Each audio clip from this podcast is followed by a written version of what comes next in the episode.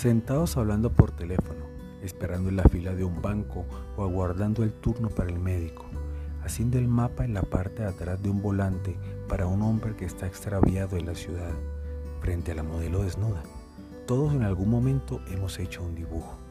En este podcast llamado Decir el Dibujo, cada semana haremos una amena charla con alguien que esté relacionado o no con este oficio y nos permita abrir más el campo para pensar y considerar el dibujo como un ejercicio de pensamiento y experiencia individual, así como un hecho estético o artístico.